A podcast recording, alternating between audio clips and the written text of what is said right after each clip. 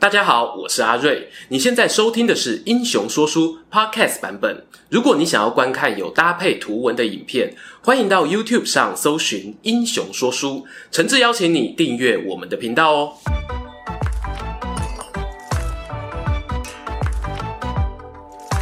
Hello，英雄说书的观众朋友，你们好，我是说书人阿瑞，替大家带来精彩的英雄故事。有句俗话叫做“张飞打岳飞”，这个呢，我未来不一定会说。但是今天要讲的主题呢，这么巧啊，也是走一个双主角路线。我们放下双飞，改骑双马。给大家说说呢，马福子赵括与街亭代言人马谡的超级比一比。这两人呢，一位是战国时期长平之战中啊，肩负四十万被坑杀赵国士兵罪责的总指挥官；另一位呢，则是在三国时代诸葛亮第一次北伐时搞丢重要据点街亭的千古罪人。同样都有纸上谈兵、光说不练的标签贴在身上，很多人就好奇了：如果啊让他们跨越时空的樊篱来一场对决，用嘴打仗一把照的赵括，对上星战喊话第一名的马谡，谁才是真正的王者呢？虽然啊，我们之前呢有拍过长平之战啊，马谡丢街亭的影片，但这里呢还是做个简单的背景介绍。先说长平之战，那是战国时期呢秦赵两国之间哦发生的一场歼灭战。战争前期呢，秦国派出王和领兵，而赵国这里呢则有老将廉颇引战。廉颇防守啊，那是没话讲啊。赵国这边的建筑物哦，生命值就像开了锁血外挂一样，硬生生的坦住秦兵。然而秦王手下的谋士范雎这时候使用了反间计，派人到赵国首都邯郸散布流言呐、啊，说廉颇年纪大了，不求有功，但求无过。一味的拒战，没有真实本领啊！秦兵根本不怕廉颇，反而担心赵国名将马服君赵奢的儿子赵括上阵指挥。赵奢呢，确实也是一代名将哦。他儿子耳濡目染，小时候呢就会跟老爸谈论兵书啊，而且言辞犀利，常常呢把赵奢驳得难以招架。赵王呢听到那些流言，心里就动摇。竟然哦，真的下令赵括领兵二十万替换廉颇成为前线指挥官。秦国看到啊，大喜过望啊。武安君白起呢，立刻策划了一连串奇迹，用诈败呢吸引那年轻的赵括，一波一波打入西王的盖刷。他在距离赵军粮仓固关十几里的地方，被白起设下的伏兵截断补给线。赵国的士兵呢，整整被包围了四十多天呐、甚至出现自相残杀的惨状。最后呢，赵括只得将还有战力的队伍分成四队，尝试呢率领他们冲锋突围。很可惜，这项任务以失败告终，他遭到秦军乱箭射死。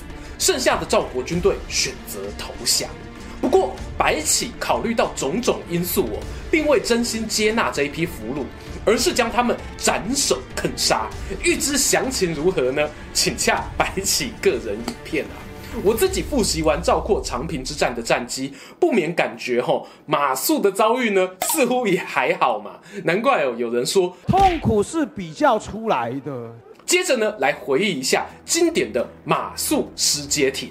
街亭之战呢，是发生于三国时代，诸葛亮第一次北伐时，魏国与蜀国之间的一场著名战役。由于刘备过世后呢，两国有好一段时间没有大型冲突。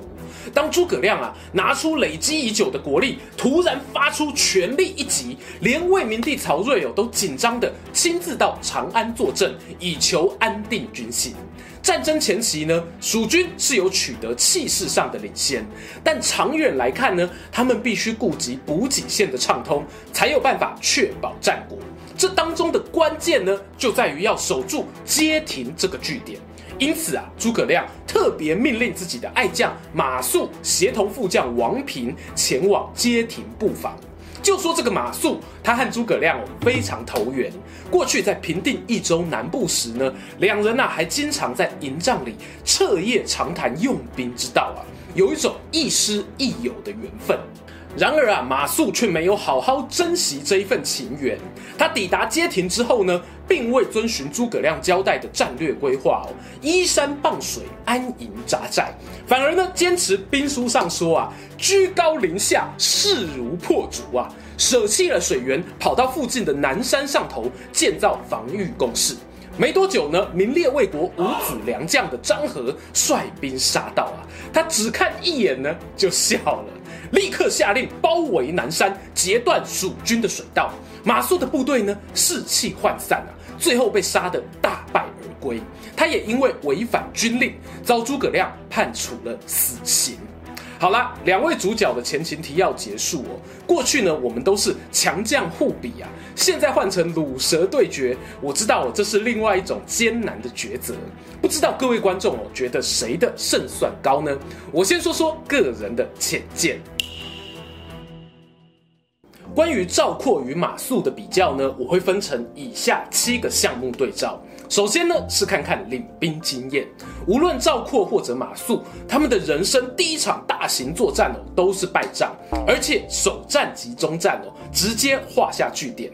两人呢，都欠缺独自率领军队的记录，这边呢、啊，算是平手。不过我自己是猜啊，赵括呢，也许有有跟随父亲担任副将的可能性。不过在《史记》与《秦史》当中的记载都非常简略，这终究呢，只是一种揣测。接着呢，是军队年资，延续上面的话题。如果纯以史书文字来看呢，赵括并没有留下他指挥长平之战以外的记录。不过马谡却有以参军之姿跟随孔明讨伐南中的经验，在年资上面呢，马谡啊稍胜一筹。但是呢，参谋做的事情哦，和一支军队主官做的事情真的一样吗？我认为有、哦、这个年资经验是没有办法直接转换过去的，可能呢必须打点折扣。从下面第三点要比较的统帅能力上可以看出端倪。我们持平来说呢，长平与街亭两场战争的规模啊是有差距的。就算知道呢，春秋战国时期的军队人数统计有灌水哦，我们给他打折再打折，算赵括只有领兵十万好了。在长平之战中呢，赵括被秦军重重包围的情况下，竟然可以率领这支军队坚守超过一个半月而不溃灭哦。对比马谡在街亭之战中的结果，《三国志》写道呢，统大众在前，围河所破，士卒离散，最后啊，仓皇逃回诸葛亮面前。我认为在统领军队的能力上，赵括呢，可能还是比较有办法的。紧接着第四点，个人无勇，我仍然会投给赵括一票。这是念在呢，他弹尽援绝的最后关头啊，还有办法组织出四支冲锋敢死队。虽然壮烈成人，没有突围而出，但态度有了，值得哦给一个尊重。至于第五点要谈的呢，则是服从上级。赵括啊，在长平之战负责指挥前线，下达战略命令的呢，则是赵王。而马谡背后安排蜀军调度的，当然哦，就是我们诸葛孔明了。过去其实一直有人替赵括说话，表示长平会败，其实赵王也要负担一些责任。无论是阵前换将，或者尝试更主动的迎战齐军，他都推了一把。而赵括呢，也是很认份的去执行老板的命令。相反的呢，我们马谡哦就有主见喽。诸葛丞相告诉他，这个布阵啊要如此如此，这般这般，他偏偏不听啊，来个将在外，君命有所不受。确实啊，战场瞬息万变，有时候前线指挥官哦必须临场反应一下，但这不代表你带兵打仗就要叛逆到底耶。别人叫你往东，哎，你偏偏要往西呀、啊。以服从性来说呢，赵括再次胜出了。哎，怎么办？怎么办？我们马谡好像有一点惨哎，是不是要给他送分题一下？好了，做一下节目效果。第六题我们就来比较。作为一个统兵大将，你的嘴炮能力如何？说是做效果，但其实一个将军如果能言善道，还是有加分的哦。你看之前我们说过的二战名将巴顿将军，他在演讲台上多有魅力啊！赵括年轻时呢，跟父亲的辩论几乎没有输过，这很能嘴啊。但是呢，我们马谡哦，可是说服过诸葛亮的哦，智力一百呀，都被他蒙过去了。这个嘴炮能力还不强吗？恭喜马谟得一分啦！最后的第七点呢，要来比的是对手强度。其实哦，我在白起那支影片也讲过，赵括呢面对的对手是历史上被评价有军神等级的大魔王，他被压在地上摩擦哦，完全不意外。也因为这样呢，你很难去估计赵括与白起的能力差距有多少。另一方面呢，马谡的对手张合，他是一个会让诸葛亮为之忌惮的人物，但整体名气终究是差了白起一截。在遭遇对手的强度上面呢，我必须有再给赵括一分。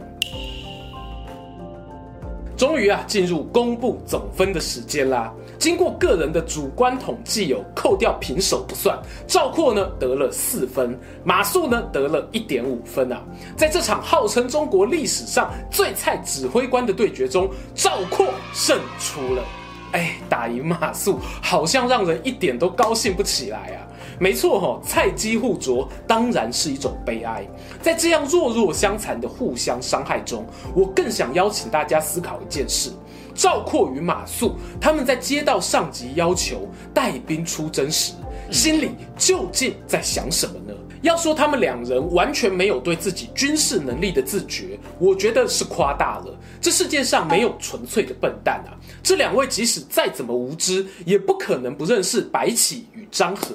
不明了对手的强大，各位回想过去呢，书籍若提到赵马二人的自信与自满，多半是用他们日常生活的一两件事情铺陈。但在长平与街亭两个战场上，赵括与马谡可没有说过白起是无能之辈，又或者呢，我必能将张合手到擒来这样的话。是的，他们确实有少年得志的自信。诶，严格说，马谡已经是中年了哦。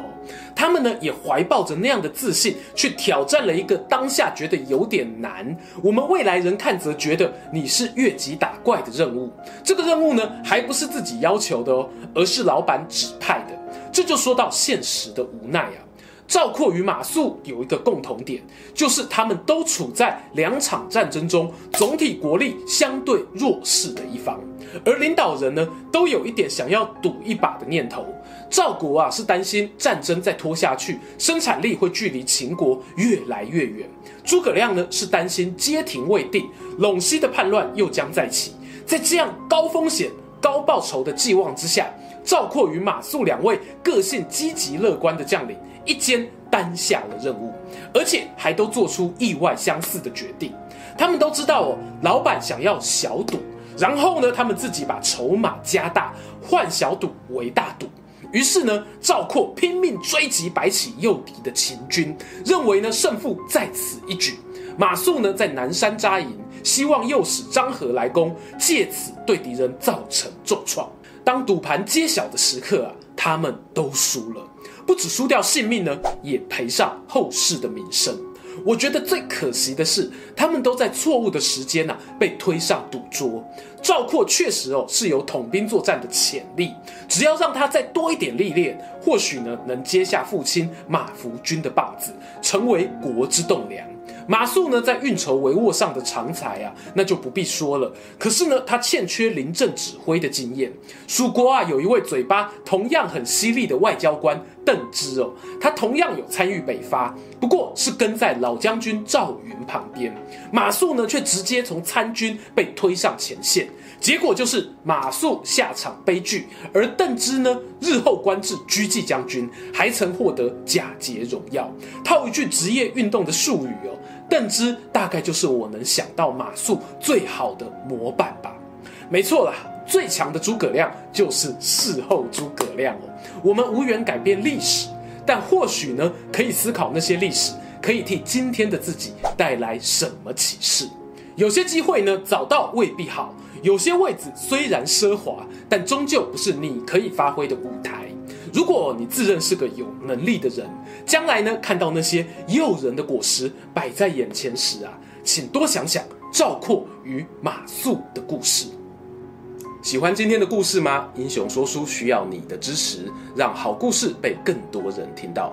动动手指订阅我们频道，打开小铃铛，选择接收全部消息，这对创作者的帮助非常非常大。如果你还想要给我们更多鼓励，也可以扫描加入会员 QR code，用每个月一杯咖啡的钱赞助我们的内容创作。这里是英雄说书，我们下次再见，拜拜。